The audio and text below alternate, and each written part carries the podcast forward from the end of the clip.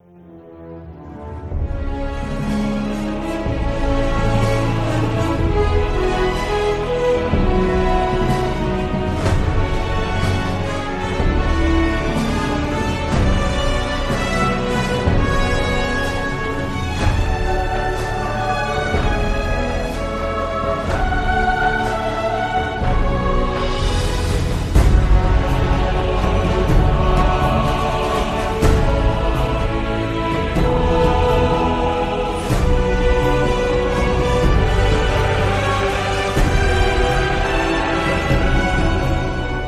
Comienza La aventura de la fe, dirigido por Mirella García.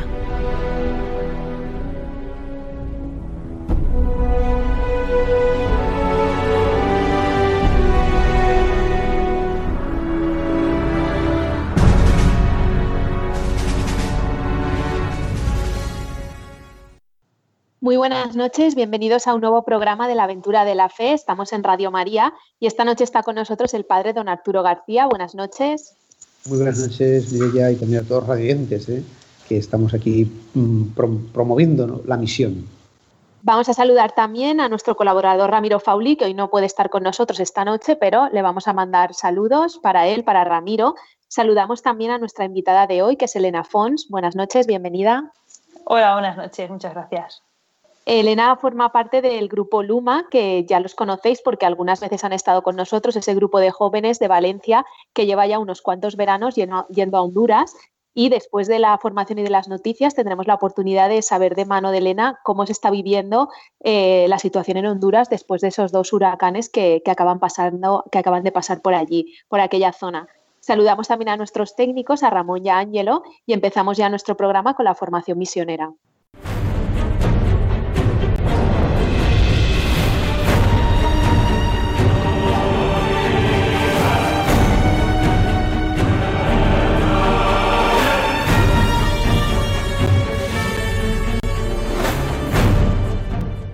El padre Arturo García nos trae la formación misionera.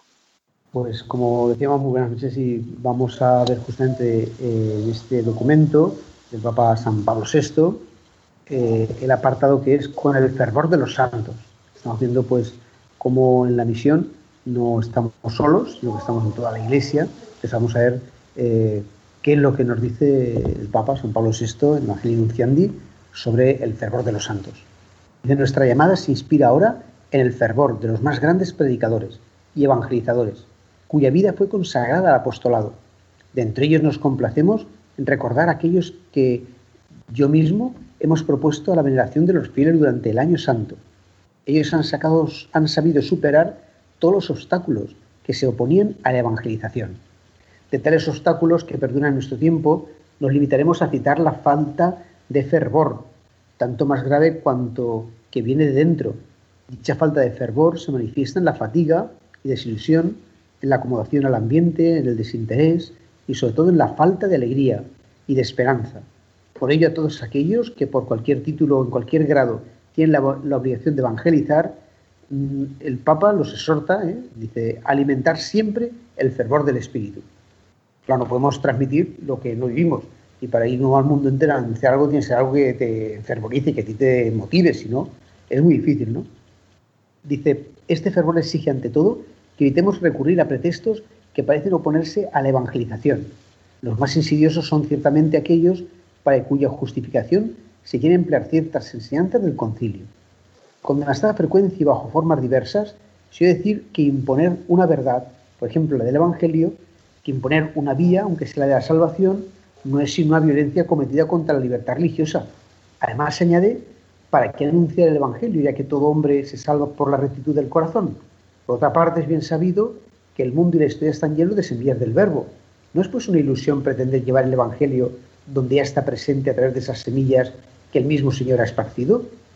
Cualquiera que haga un esfuerzo por examinar a fondo, a luz de los documentos conciliares, las cuestiones de tales y tan superficiales razonamientos, plantean encontrar una bien distinta visión de la realidad, Sería ciertamente un error imponer cualquier cosa a la conciencia de nuestros hermanos, pero proponer esa conciencia, la verdad evangélica y la salvación ofrecida por Jesucristo con plena claridad y con absoluto respeto hacia las opciones libres que luego pueda hacer, sin coacciones solicitaciones menos rectas o estímulos indebidos, puede ser un atentado contra la libertad religiosa, es un homenaje a esta libertad, a la cual se ofrece la elección de un camino que incluso los no creyentes juzgan noble y exaltante. ¿O puede ser un crimen contra la libertad ajena proclamar con alegría la buena noticia conocida gracias a la misericordia del Señor? ¿O por qué únicamente la mentira y el error, la degradación, la pornografía, han de tener derecho a ser propuestas y por desgracia incluso impuestas con frecuencia por una propaganda destructiva difundida mediante los medios de comunicación social, por la tolerancia legal, por el miedo de los buenos y la audacia de los malos? Este modo respetuoso de proponer la verdad de Cristo y de su reino, más que un derecho, es un deber del evangelizador. Y es a la vez un derecho de sus hermanos recibir a través de él el anuncio de la buena nueva, de la salvación. Esta salvación viene realizada por Dios, en quien Él lo desea, y por caminos extraordinarios que solo Él conoce. En realidad, si su Hijo ha venido al mundo ha sido precisamente para revelarnos, mediante su palabra y su vida, los caminos ordinarios de la salvación. Y Él nos ha ordenado transmitir a los demás, con su misma autoridad, esta revelación. No sea inútil que cada cristiano y cada evangelizador examinasen en profundidad, a través de la oración, este pensamiento. Los hombres podrán salvarse por otros caminos, gracias a la misericordia de Dios, si nosotros no les anunciamos el Evangelio, pero ¿podremos nosotros salvarnos si por negligencia, por miedo, por vergüenza, lo que San Pablo llamaba avergonzarse del Evangelio, o por ideas falsas omitimos anunciarlo? Porque eso significaría ser infieles a la llamada de Dios, que a través de los ministros del Evangelio quiere hacer germinar la semilla, y de nosotros depende que esa semilla se convierta en árbol y produzca fruto. Por último, lo dice el último párrafo que vamos a leer hoy, antes de la conclusión. Conservemos, pues, el fervor espiritual. Conservemos la dulce y confortadora alegría del evangelizar. Incluso cuando hay que sembrar entre lágrimas, hagámoslo. Como Juan el Bautista, como Pedro y Pablo, como los otros apóstoles, como esa multitud de admirables evangelizadores que se han sucedido a lo largo de la historia de la Iglesia. Con un espíritu interior que nadie ni nada sea capaz de, extinguir sea esta la mayor alegría de nuestras vidas entregadas. Y ojalá que el mundo actual, que busca a veces con angustia, a veces con esperanza, pueda así recibir la buena nueva, la buena noticia, no a través de evangelizadores tristes y desalentados, impacientes o ansiosos, sino a través de ministros del Evangelio, cuya vida irradia el fervor de quienes han recibido ante todo en sí mismos la alegría de Cristo y aceptan consagrar su vida a la tarea de anunciar el reino de Dios y de implantar la iglesia en el mundo. Bueno, pues todo esto nos decía eh, San Pablo VI, la verdad que es muy bonito, impresionante, y nosotros, muchos años después, pues aún seguimos a veces sufriendo esta, este pensamiento erróneo, ¿no? De decir, bueno, pues si ellos se pueden salvar con su religión y de su religión, ¿para qué vamos a imponerles nuestra...? Y no es verdad decir, el cristiano nunca puede imponer una religión porque para nosotros lo importante no es que la gente haga una práctica externa, sino su corazón, ¿no? Eh, que se conviertan. Eh, recuerdo a San Francisco de Borja, cómo pide a los jesuitas que pongan un colegio, una universidad en Gandía, para que los moriscos eh, tengan una cultura y conociendo más las cosas, pues sean más, auténticamente cristianos, sean cristianos de corazón. Él creía en eso, que si conocían más, serían cristianos de corazón, más todavía. Y, nosotros creo que eso es decir, lo que buscamos es ese cristiano de corazón y no podemos ocultarlo. Si Jesucristo ha venido al mundo, vamos nosotros a taparlo. He venido para mostrarse, mostrar el verdadero rostro de Dios. De todas las religiones y semillas, pero no es igual conformarte con una semilla, no sé, imagínate, pues tener eh, tres o cuatro granitos de arroz a tener un plato de arroz. Pues no es lo mismo. Eh, una semilla es que todo el plato, ¿no? Pues toda la paella, pues todavía más, ¿no? Es decir, a la gente debe conformarse solo con una semilla, ¿no? Que conozcan a Dios, que conozcan a Jesucristo, que, que, puedan vivir la alegría. Que luego ellos no quieren elegirlo, bueno, pero entonces sí que habrán sido libres. Pero no pueden ser libres si les ocultamos la verdad, si nos ocultamos a Dios, el que nosotros creemos que es la verdadera, la más plena eh, revelación de Dios. Pues hasta aquí nuestra formación misionera de hoy. Nos vamos con las noticias.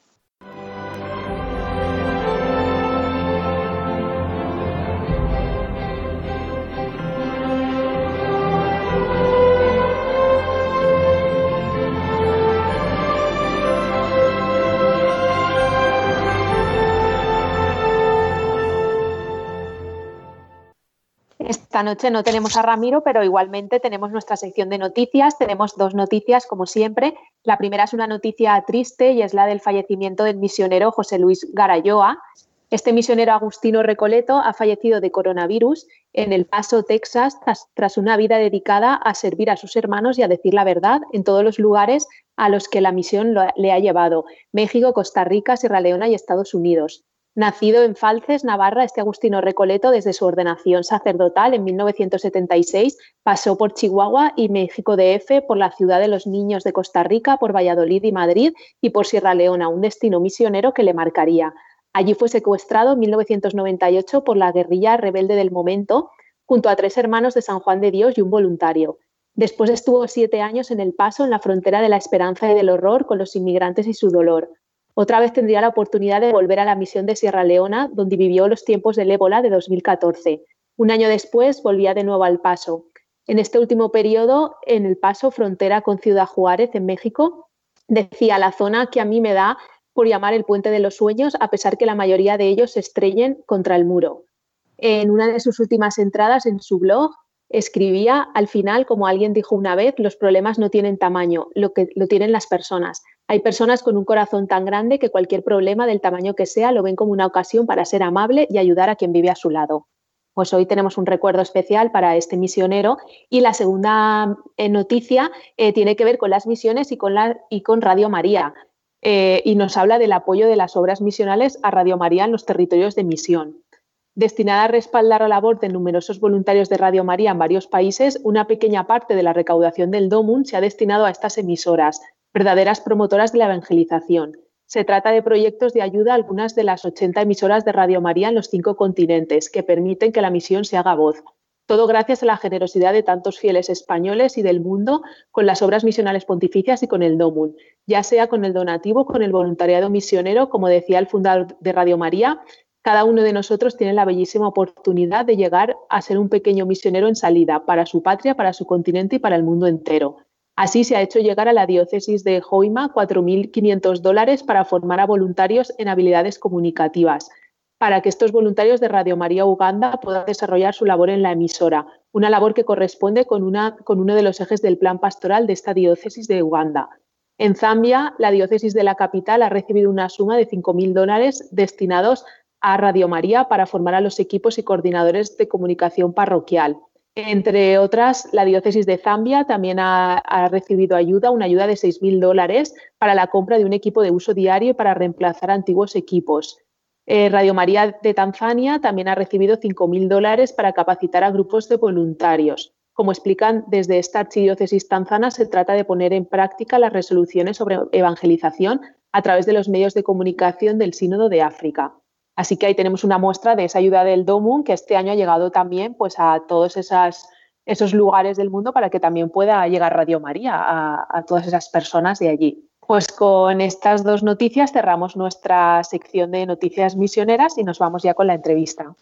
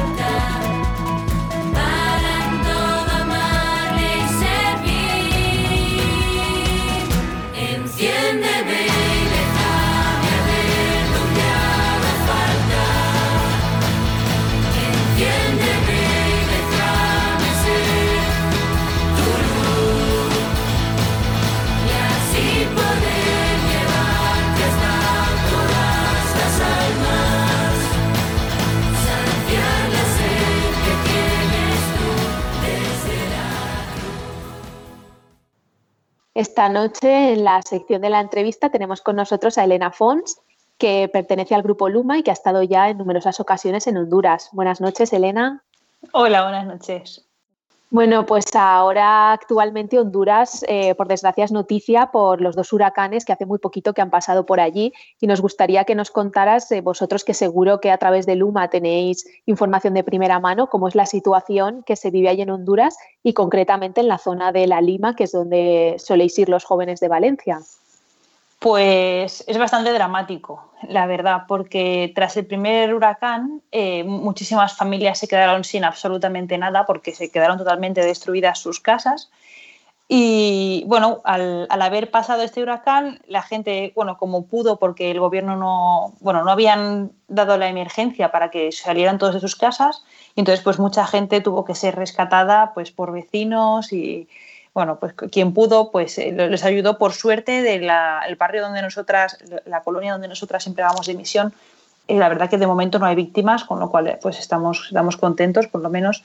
Pero, pero bueno, una vez pasado eso, avisaron del segundo huracán y ya sí que tuvieron que, que evacuar, ya el gobierno sí que avisó, pero eh, no, no, a, mí, a mis oídos no ha llegado que, hubiera ninguna ayuda a nivel municipal ni nada. Entonces, entre las familias y la misma comunidad han sido los que se han ayudado unos a otros para conseguir albergues, comida, medicamentos, agua, todo esto. Y bueno, pues ahora ha habido dos inundaciones más hasta el día de hoy que todavía hay agua, donde ellos están en la colonia de Nuevo San Juan, cerca de la Lima, todavía hay agua y en la Lima también hay zonas en las que todavía se ha inundado, por lo cual la gente no ha podido volver a sus casas.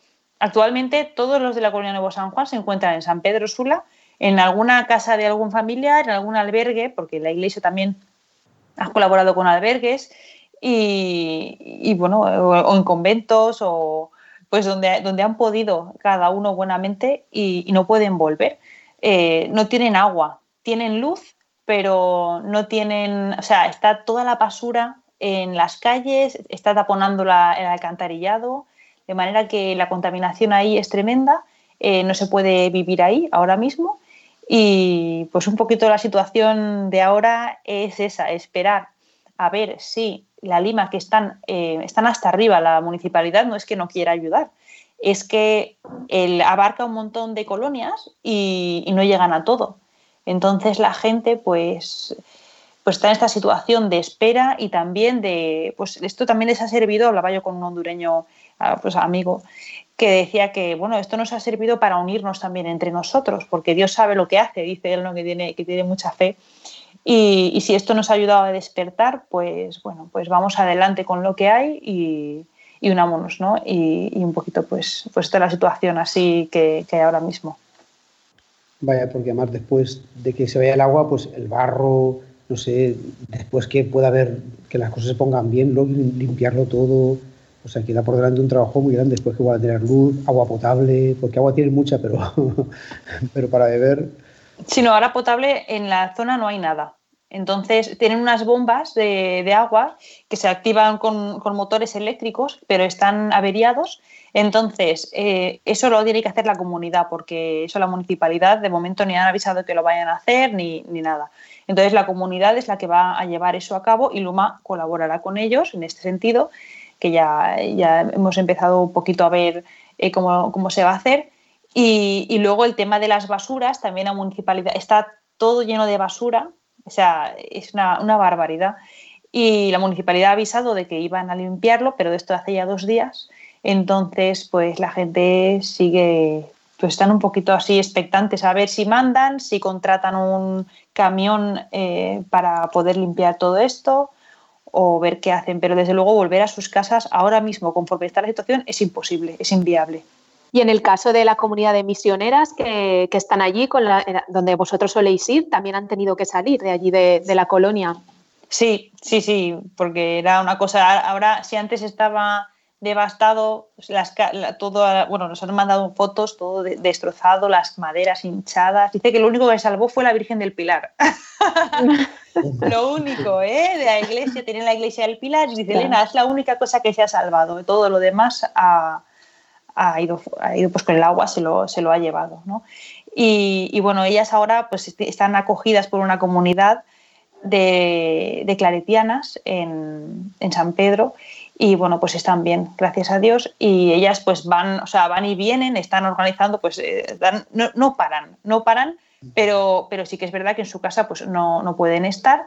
Y, y, bueno, pues están allí un poquito ahora organizando pues, junto con la comunidad, que son uno, ¿eh? ellas y la comunidad de allí son uno, y, entre todos pues están viendo necesidades y respondiendo a todas las personas que, pues que a veces mucha gente sí que tiene familiares en España o familiares en Estados Unidos, pero mucha gente no tiene a nadie. Entonces pues están ahí pendientes a ver cómo, cómo se puede ayudar. Tú nos dices de la comunidad, pero ¿qué es la comunidad? Porque a lo mejor aquí no saben lo que es esa comunidad o no sé, ¿qué, hacían las hermanas aquí con ellos o cómo, cómo es aquello?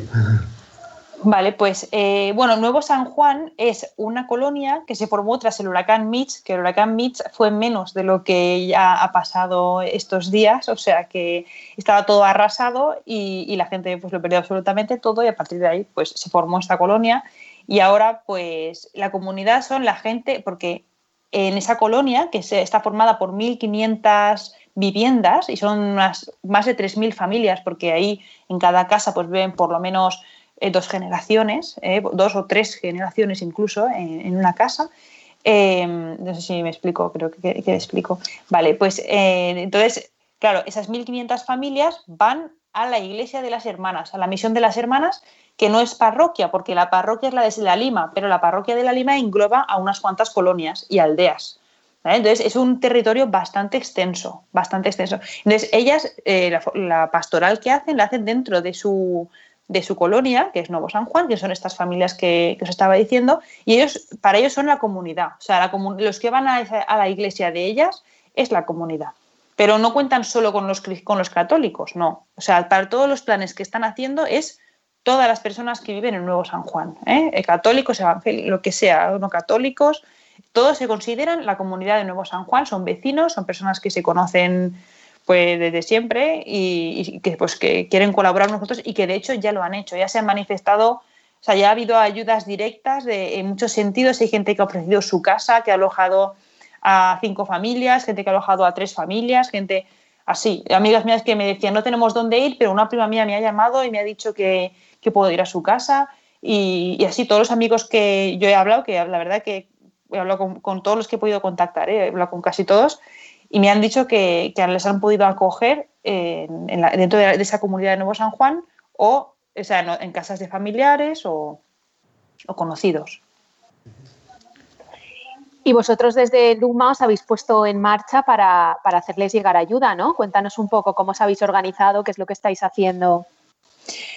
Pues bueno, en, Luma ya había un proyecto antes, que era el proyecto Honduras y pues hay un, psicólogo que está contratado por Luma ahí trabajando pues con los niños, con todas las personas ¿no? que lo necesitan. Entonces, en este sentido, ya había iniciado algo eh, con, junto con las hermanas que ayudaba a la comunidad, con lo cual pues ya teníamos ahí un pequeño contacto.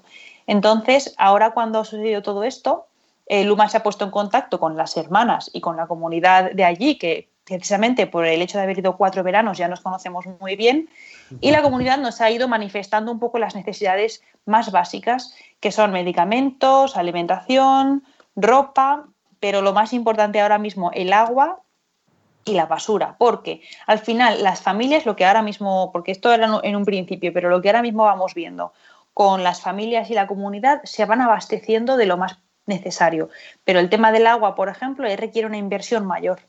¿eh? Eh, porque hay que activar las bombas, hay que ver qué funciona. El tema de la basura para toda la colonia también es una inversión grande. Entonces, esto, pues si ya se hace cargo de las necesidades básicas, pues no se pueden, no se pueden hacer cargo. Entonces, en este sentido, nosotros ya hemos empezado a, coordinarnos con las hermanas y con, y con gente de allí que además tienen, tienen una, una, cooperativa que iniciaron hace poquito y que se llama Esmecna y allí ellos pues se están organizando también de manera totalmente autónoma, eh, la comunidad, además, junto con, bueno, con las hermanas, pero sobre todo una comunidad de laicos comprometidos con, su, con, su, con el vecindario y con toda la colonia que quieren impulsarla un poquito.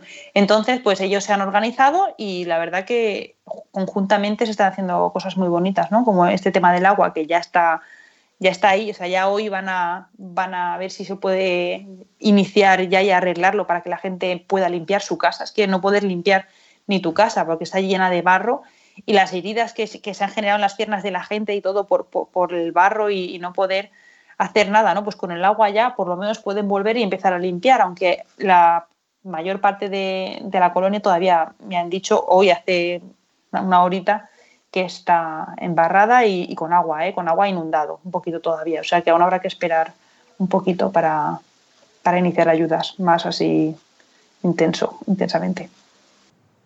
Porque para hacernos idea, tú nos has dicho un poco lo que nos han, han pedido más las hermanas y tal, pero normalmente, mm, ¿qué es lo que las hermanas hacen allí? O sea, ¿qué servicios prestan? ¿Cómo ayudan a la comunidad? Es decir, eh, un servicio, claro, religioso, ¿no? Pero bueno, digamos, ¿en qué consiste todo lo que hacen, más o menos?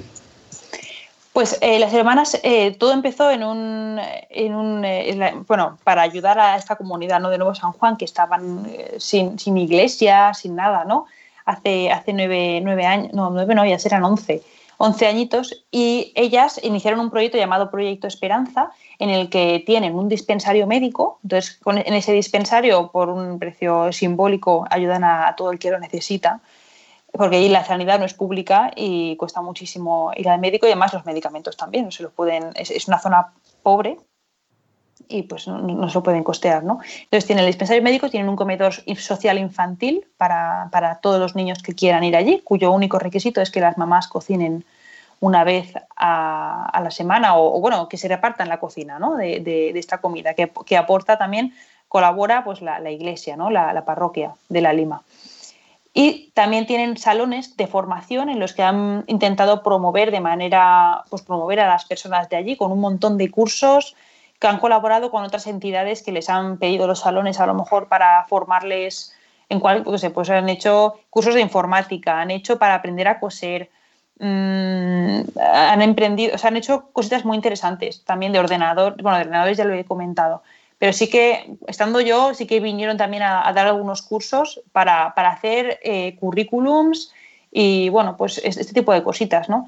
Y luego ya, pues aparte, tienen su labor pastoral y colaboran estrechamente con la diócesis en las catequesis, eh, con las aldeas de alrededor que están muchas veces incomunicadas o que no, pues, que no va al colegio o cositas así, pues también intentan promover un poquito a estas personas. Y, y básicamente eso y bueno pues colaboran un poquito un poquito así no ayudando a, esta gente también visitan enfermos por supuesto dentro de la pastoral dan la comunión a enfermos también acompañan a todo aquel que lo solicita lo acompañan con su oración con su acción y, con su presencia no un poquito. En todo lo que pueden todo lo que está en su mano. Y de cara a los niños los jóvenes aparte de ese comedor para los niños también a lo mejor la catequesis no es decir Exacto. Exacto. Dentro de, dentro de esa tarea pastoral, ellas tienen, una, tienen su iglesia, que como he comentado, pues ahí ofrecen misa todas las semanas, eh, dos veces a la semana, porque bueno, ahí los sacerdotes escasean, así que bueno, si alguno, alguien quiere plantearse ese sacerdote misionero que, que esté escuchando, pues ánimo que hace falta. entonces, eh, pues entonces hay que, hay que dividirse y pues tienen ahí Eucaristía los miércoles y los sábados y también tienen celebración de la palabra, también tienen adoración eucarística, porque bueno, quieren hacerlo completo, pues dentro de todas las posibilidades que hay, pues están ahí, ¿no? Y las catequesis también las hacen eh, los sábados por la mañana y también tienen una biblioteca pequeñita, pero bueno, mm, va creciendo porque mucha gente dona libros, bueno, ahora ya no habrá crecido nada, ahora, ahora no habrá biblioteca, ¿vale? Pero en su día había. Y bueno, un poquito, un poquito esto. Pues nos vamos a hacer una pausa, volvemos enseguida para seguir conociendo el testimonio de Elena.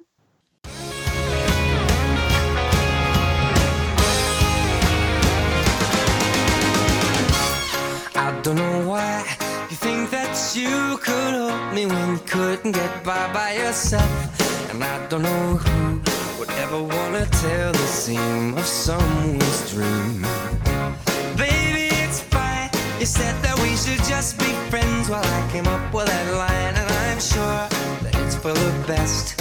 If you ever change your mind, don't hold your breath. Look, you may not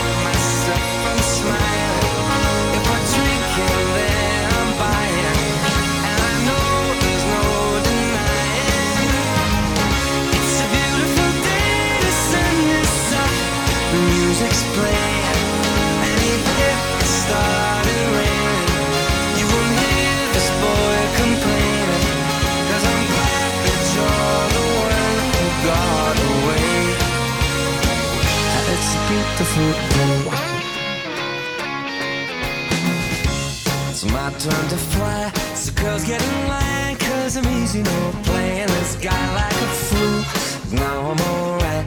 You might have had me caged before, but not tonight. And you may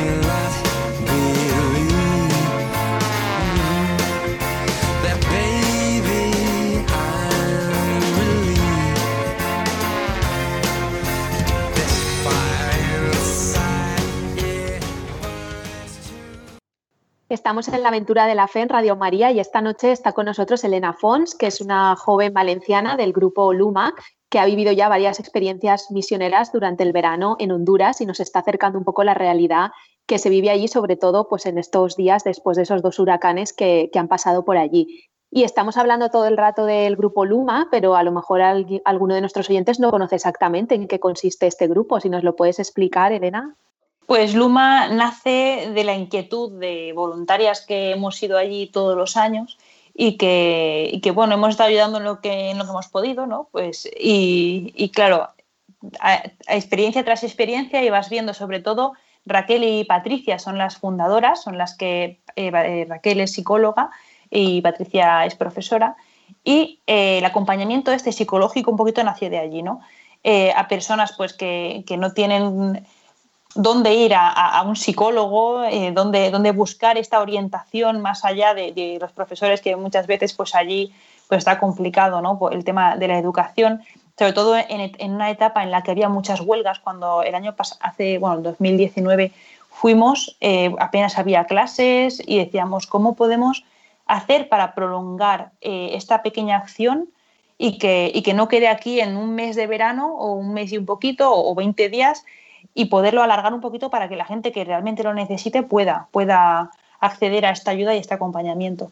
Y entonces ahí nació un poquito la idea de, Luma, que en aquel momento no tenía nombre todavía, pero sí que tenía idea. Entonces hicieron unas entrevistas a, a- a personas que tenían psicología para que pudieran, eh, o sea, para ver si entendían este proyecto, lo sentían como propio, que también nos, parece, nos parecía muy, muy interesante que el, acompañamiento, que el acompañamiento fuera llevado por alguien de allí, porque estas personas entienden todavía más, ¿no? Si, si cabe, eh, pues el sentimiento que hay de desesperanza, de, pues de, de pobreza, de- ¿no? Y pues siendo de allí, pues, pues nos, nos gustaba mucho más, ¿no?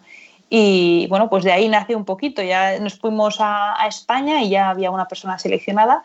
Luego estuvo unos mesecitos, ahora, bueno, pues luego por lo que, por circunstancias ca- cambió y ahora hay, hay otro psicólogo que lo está haciendo de maravilla y ya le han dado reconocimientos y todo en el colegio en el que está por, por el acompañamiento que hace, que durante el confinamiento también ha insistido porque precisamente dice es que en esta etapa es más necesario generar esperanza en la gente, ¿no? que, que están encerrados porque imagínate si no tienes a nadie todavía puedes caer más un poquito en, lo, en los problemas ¿no? que, que, puedas tener. Y nada, pues un poquito nace de ahí, de la inquietud de que una acción no, no se quede en, en, una persona, sino que pueda prolongar. Muy bien. Te has dicho eso que, claro, tenéis misa solo dos días porque hay pocos sacerdotes, ¿no? Eso y, es. Sí, ¿Y hermanas son bastantes? O sea, ¿o habéis más faena para más hermanas o cómo está la cosa? Muy bien, muy bien, don Arturo. Pues también hay pocas hermanas y también hace falta vocaciones. Sí, pues a una sí, chica sí. escucha, a lo mejor no sé, pues. Sí, sí. Sí, además es, es, es, muy bonito. Yo, fíjate que puedo brevemente decir que yo después de cuatro veranos de ir allí, pues me he animado a hacer una experiencia misionera y ahora mismo pues me encuentro en Almería haciendo una experiencia con estas misioneras que tienen casa pues en España, en Honduras, en Argentina, en Tailandia y en Uruguay. Y, y, bueno, pues la verdad es que es apasionante. Si a alguien que escucha pues le gustaría probar, pues solo tiene que, que contactar con don Arturo de Obras Misionales Pontificias para que él le oriente hacia, hacia las misiones o con Radio María o bueno, bueno, sí, sí, muy bien, don Arturo. Hace mucha falta, mucha falta y es muy bonito. Sí, porque claro, las hermanas, la verdad es que están dejándose la vida, pero también, aunque tienen un poquito más de ayuda, son mayores, también, ¿verdad? Un esfuerzo muy grande, son para darles un aplauso ahí grandísimo, ¿no? Con todas estas dificultades, pues... Sí, Sí, sí, la verdad que la, comunidad que hay en Honduras son, son, bastante mayores y es una dificultad. Pero bueno, por suerte, por suerte el Señor pues realiza su fuerza en nuestra debilidad y se nota mucho porque de verdad que lo que están consiguiendo es una cosa tremenda, ¿no? Es, es, es Dios mismo el que, el que actúa. Pero, pero vamos, si una mano joven ahí vendría de, de maravilla. ¿Y, tú qué estás haciendo ahí en, o sea, que tu comunidad a qué se dedica ahí en, Almería, en la que estás ahora haciendo esta experiencia? Pues eh, también es sobre todo a nivel pastoral, es acompañamiento pastoral. Aquí tenemos la parroquia, también catequesis y, bueno, también hay algunas comunidades eh, pues juveniles y, pues colaboran las hermanas acompañando a las familias. También llevamos la comunión a personas que, que lo necesitan. Y, bueno, pues yo sobre todo estoy colaborando con la catequesis, también por supuesto estoy viviendo la vida religiosa, ¿no? de, oración y, y, pues el carisma un poquito de las hermanas, que es muy bonito.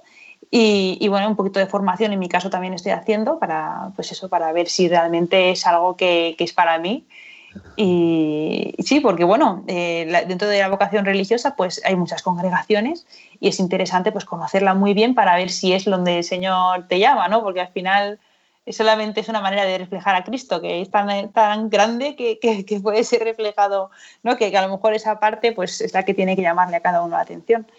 Y creo que, no sé, el padre usted me corrige. Pero vamos, yo, yo lo vivo así, el carisma lo vivo como, como eso, ¿no? Como algo que te toca especialmente el corazón. Y, eso, pues en eso estamos, ¿no? Sobre todo a nivel pastoral, mucho, muchísimo compromiso aquí, es lo, más, lo máximo que hacemos, sí, sí. Pero sois misionera, claro, decir. Exacto, exacto, misionera, sí, sí. Es, eh, misionera del Evangelio, totalmente, sí, sí. Y algo puede decir. Y no sé. Un poco como diciendo, ¿cuál será el carisma? Ah, el carisma, muy bien, pues lo cuento. Pues el carisma de las hermanas es eh, la entrega por el aumento y la santificación de las vocaciones sacerdotales, religiosas y misioneras.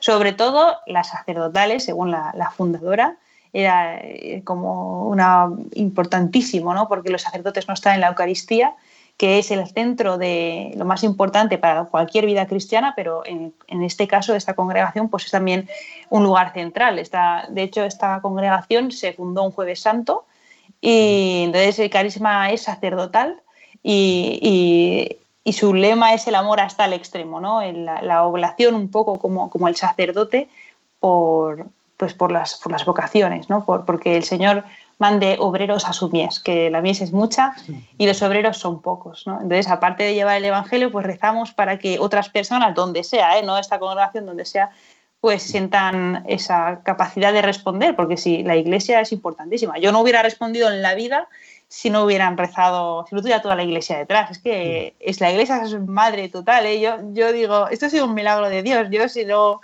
si no es por la iglesia, yo quedo en mi casa. Sí, sí, es verdad. Bueno, pues eh, volviendo a Honduras, a mí me gustaría preguntar si, eh, bueno, nos contabas antes que no es la primera vez que pasa un huracán por, Honduras y por la zona donde vosotros vais, ya pasó el huracán Mitch y anteriormente otros más. Si ahora, eh, como estamos viviendo todo el tema de la pandemia, del COVID a nivel mundial, si pensáis que, que, la gente no se está enterando mucho de lo que está pasando ya en Honduras, ¿no? Que parece que cuando enciendes la televisión, pues todos son noticias del COVID y está pasando quizás un poco desapercibido todo lo que ha pasado por allá. Sí, efectivamente. Cuando vemos las noticias aquí, por lo menos en la comunidad, eh, miramos y vemos, ¡ay, San Pedro, San Pedro! Y para cuando salimos a verlo ya han quitado la noticia porque dura cinco segundos, es decir, San, en San Pedro Sula continúan con, con, pues eso, con, la, con la inundación y, y, todo esto, ¿no? Y sí, la verdad es que es una auténtica pena, pero la gente pues muchas veces no se siente hermanada con gente que está tan lejos y, es verdad que la tendencia de las noticias es a poner el COVID sobre todo y, noticias pues que siendo negativas, porque eso también es negativa, pues no, no sé, no, impulsan a ayudar ¿no? de, alguna manera. Y, bueno, la verdad que estaría muy bien que tuviera más visibilidad, pero hay gente, ¿no? como decía Cristian, ¿no? mi amigo hondureño, dice, pues hay gente que se ha levantado para dar visibilidad a, a esto, a esto que está ocurriendo y así pues poder remover los corazones, ¿no? Y poder ayudar un poquito, porque siempre las personas que estamos disponibles para lo que, o sea, si estás disponible, tienes que ayudar. Eso es lo que a mí me, no sé, me preguntan, ¿por qué te vas a Honduras? Y yo, pues, pues porque puedo. Eh, hay gente que, que ayuda, pues podrías ayudar aquí, yo sí, podría ayudar aquí, pero es que puedo ayudar allí. puedo y, quiero y tengo esa disposición y, a mí el corazón me dice que tengo que hacerlo y entonces pues voy a responder. Pues no sé, cuando a lo mejor alguien se siente llamado a, responder más allá de, de, su, de, su, barrio, que también es importantísimo, pero nunca se sabe el Señor qué corazón toca y, y cómo, ¿no? Y, aquí estamos llamados cada uno. Entonces, por eso también agradecemos mucho a Radio María que, pues que esté dando esta voz al proyecto y a, todas esas personas que son, ya, ya digo, más de 3.000 en la colonia de Nuevo San Juan, pero que alrededor muchísima más gente a la que no ha llegado eh, nada o casi nada. Yo hablando con Cristian, que es mi amigo de Honduras, que está organizando las ayudas allí de la comunidad de una manera impresionante, con una fuerza, y me lo decía, decía, es que no, no tenemos tampoco noticias de que haya gente que se haya movilizado o, o que haya habido pues ayuda o sea, la gente es boca a boca y, un poquito lo que se puede. Y el gobierno va avisando, el gobierno, digo, la municipalidad, que le llaman allí, porque es de la Lima directamente, va avisando de ayudas que van a, que va a haber, pero de momento, pues han llegado. Ellos dicen Cristian, a mí no me ha llegado que haya llegado a ningún sitio, pero entendemos que sí que habrá llegado. Claro, cuando estamos en la cola es porque primero ha llegado a algunos. ¿no? Porque ellos saben que, que, la, que verdad la gente de allí pues lo que puede lo hace, pero es, es tanto el, trabajo, tanto el trabajo y, tan poquita gente a lo mejor que, tiene esa capacidad de ayudar que hace falta que nos movilicemos desde, desde donde se pueda, vamos, para, poder colaborar. Y para los que nos están escuchando, si quieren ayudar a través de vosotros, a través de Luma, ¿qué es lo que tienen que hacer? Pues podrían entrar en la página web de Luma, que es lumaasociación.com, eh, y, allí pues pueden ver todas las maneras de colaborar pueden buscarlo por ahí, por la página web y, pueden colaborar. Tienen la manera de colaborar directamente al, a la cuenta que hay ahí, el número de cuenta, o a través de la Fundación Agentes, que también poniendo emergencia ETA eh, pueden llegar. Ahora ya es eh, también, pero bueno, empezó así y así lo mantenemos para, para, que las personas pues, puedan destinar esa ayuda concretamente al proyecto que, que consideren, ¿no? Y en este caso, pues sería emergencia ETA incluso también, bueno, pues para que María, pues la oración, ¿no? De ayuda de, tanta gente que puede rezar y mover en corazones y hacer que, que, no sé, que también gobiernos, ¿no? Hagan sus ayudas, como hacen otras veces, o instituciones que tienen también, pues, unos recursos que están preparados para estas emergencias, pues que, que se pongan en marcha, que funcione, que llegue hasta el final. Es muy importante la oración para que todo esto funcione, porque si no, aunque haya recursos y haya cosas y luego no llegan, es fundamental. claro, nadie es. Eh, es fundamental. Sí, sí. Si, como decía, si el arquitecto no construye la casa, en vano se cansan los albañiles. Esto es así. o sea que, que, sí, que tenemos que confiar en Dios como, como lo más. Como haz todo lo que esté en tu mano sabiendo que todo está en manos de Dios. es el que puede. Exacto. Exacto. Exacto, exacto, sí, sí. Y bueno, Elena, en tu caso, eh, has tenido la oportunidad de vivir esas experiencias misioneras a través de la Delegación de, Misiones de Valencia. Eh, ¿Qué le dirías a, los jóvenes para animarlos a, vivir una experiencia así? Pues les diría que lo que yo he experimentado es que, que toda vocación, o sea, que todos estamos hechos para servir y que eso se puede experimentar en cualquier momento de tu vida y que cuando la tristeza viene cuando uno se mira a sí mismo y la alegría viene cuando uno pues mira a los demás, ¿no? Yo creo que es cuando uno mira a Dios, ¿no? Pero bueno. Y pues en ese sentido salir de misión es, es apasionante por, por muchos motivos, ¿no? Conoces otra cultura, abres la mente, abres el corazón y, y además pues eso te reporta, o sea, recibes tanto, recibes muchísimo más que lo que das y, bueno, pues esa ayuda cuenta, porque no es que vayamos a salvar el mundo, que pues sin mi ayuda no se hace nada, no, no es así, pero un grano de arena, una persona dispuesta que realmente piense que, es capaz de, servir con, alegría, es un testimonio que, ayuda a cualquiera, tanto a los voluntarios que van contigo como a las personas que están allí y que es un regalo para toda la vida, para ti y para, y para los que están allí. Yo lo he vivido así, a mí me han evangelizado allí eh, voluntarios, eh, personas oriundas, hermanas. Para mí es el regalo, bueno, uno de los regalos más grandes que, que Dios me ha dado. Fíjate, si no, no estaría aquí. O sea, que, si mi regalo, el regalo más grande, no, digo el más grande porque la fe, la familia, no hay muchas cosas, pero dentro de lo que a mí me define, este ha sido un regalo grandísimo que a mí me encantaría pues que, que otras personas lo, lo, recibieran, lo descubrieran para, como, pues quién sabe si como sentido de su vida al final, ¿no? Eh, entregarse así, de esa manera, fuera de la tierra, como Abraham, salir de la tierra para ver lo que el Señor nos muestra, que al final salir de la tierra a veces es simplemente salir de uno mismo, pero llevando a Jesús. ¿eh? El misionero es llevar a Jesús allí donde vas, como ha dicho don Arturo, atreverse a, hablar de Jesús más allá de, pues a lo mejor de nuestra zona más cómoda, ¿no? Y, allí, claro, esa tarea a lo mejor es difícil, ¿no? Porque, claro, en América, en Honduras, no, no somos cristianos tanto tiempo y, a lo mejor pues conseguir que la gente tenga una, aunque pueden participar de la Eucaristía, de todo lo que las semanas ofrecen, pero allí conseguir que, hay una vocación, pues igual es más difícil, ¿no? Es decir, o no hay, tanta gente a lo mejor que vaya al seminario que, o que vaya de, los jóvenes de, la misión, ¿no? De, Honduras en general. Eh, también es verdad que hay mucha confusión con, con, evangélicos, con sectas evangélicas. Mm. Posiblemente por eso hacen falta pues más misioneros, más religiosas, ¿no? Exacto, exacto, sí, sí, sí.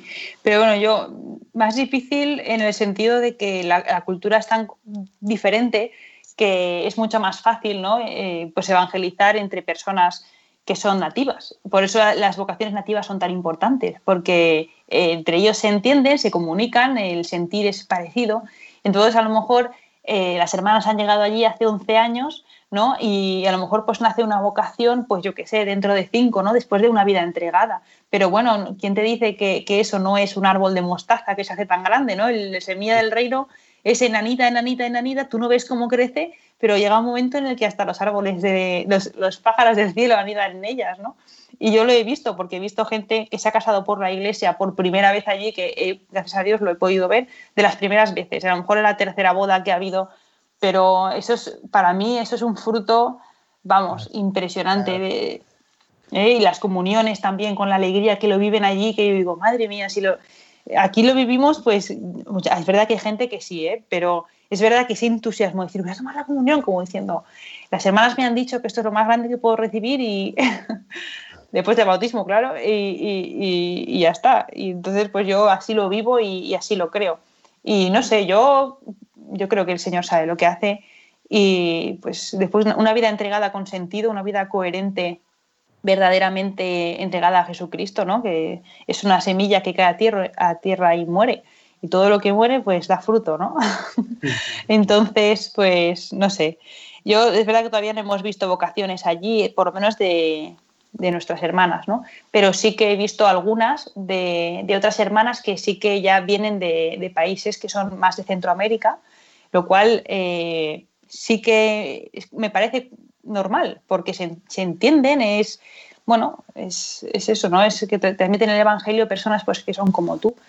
A mí me han evangelizado mucho, sobre todo, pues también las hermanas misioneras y no sé, pues yo creo que cada uno hay que hablarle, Dios nos llama a todos por nuestro nombre y a lo mejor nuestro nombre pues no sabemos cuál es hasta que hay quien lo dice por primera vez, ¿no?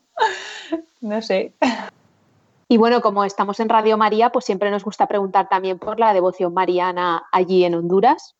Pues la devoción mariana, eh, bueno, las hermanas, la, iglesia que tiene es la de la Virgen del Pilar. ¿eh? Entonces ellas se hacen la, pues, hacen la procesión y todo, hacen una fiesta grandísima por la Virgen del Pilar. También celebran, todas las fiestas marianas las celebran, la Asunción con muchísima fuerza. Y, bueno, la verdad es que bien, yo la verdad que tengo muchísima devoción mariana, pero bueno, no, sabría decirte más allá de, de eso, ¿no? Que, que, allí sí que allí sí que tienen, pues eso, la iglesia del Pilar y, y, la verdad es que se transmite. Es más difícil allí, ¿eh? tengo que confesar que cuando llegué me sorprendió que, que, bueno, como su cultura vienen mucho de la religión evangélica, el tema de la Virgen es complicado, pero las hermanas lo, introducen con una naturalidad y un cariño que, bueno, que lo van recibiendo. ¿eh? Una amiga mía me dijo, Elena, no había rezado muchos rosarios en mi vida, pero el día que me rescataron no dejaba de rezar rosarios y notaba que la Virgen era la misma que, que nos llevaba y nos salvaba de, esa inundación, ¿no? que salvaron milagrosamente la vida, según ella me explicaba. Y ella lo atribuye a la Virgen. Dice, salimos de manos de la Virgen. o sea que, bueno, me parece algo significativo, ¿no? Dije, no lo dudes, no lo dudes porque la Virgen está ahí siempre. Es misionario de, pues, de María. claro. Pues con estas palabras tan bonitas llegamos al final de nuestro programa. Muchas gracias, Elena, por haber estado esta noche con nosotros. Gracias a vosotros. Eh, les recordamos que tengan presentes en sus oraciones pues a, nuestros hermanos de Honduras y también, como nos ha estado explicando Elena antes, que pueden colaborar con esa ayuda a través de la Asociación Luma. Les recordamos que en la aventura de la fe volvemos dentro de 15 días. Mientras tanto, nos pueden seguir en Twitter, en Facebook y también pueden contactar con nosotros en el correo electrónico laventuradelafe.radiomaria.es. Buenas noches.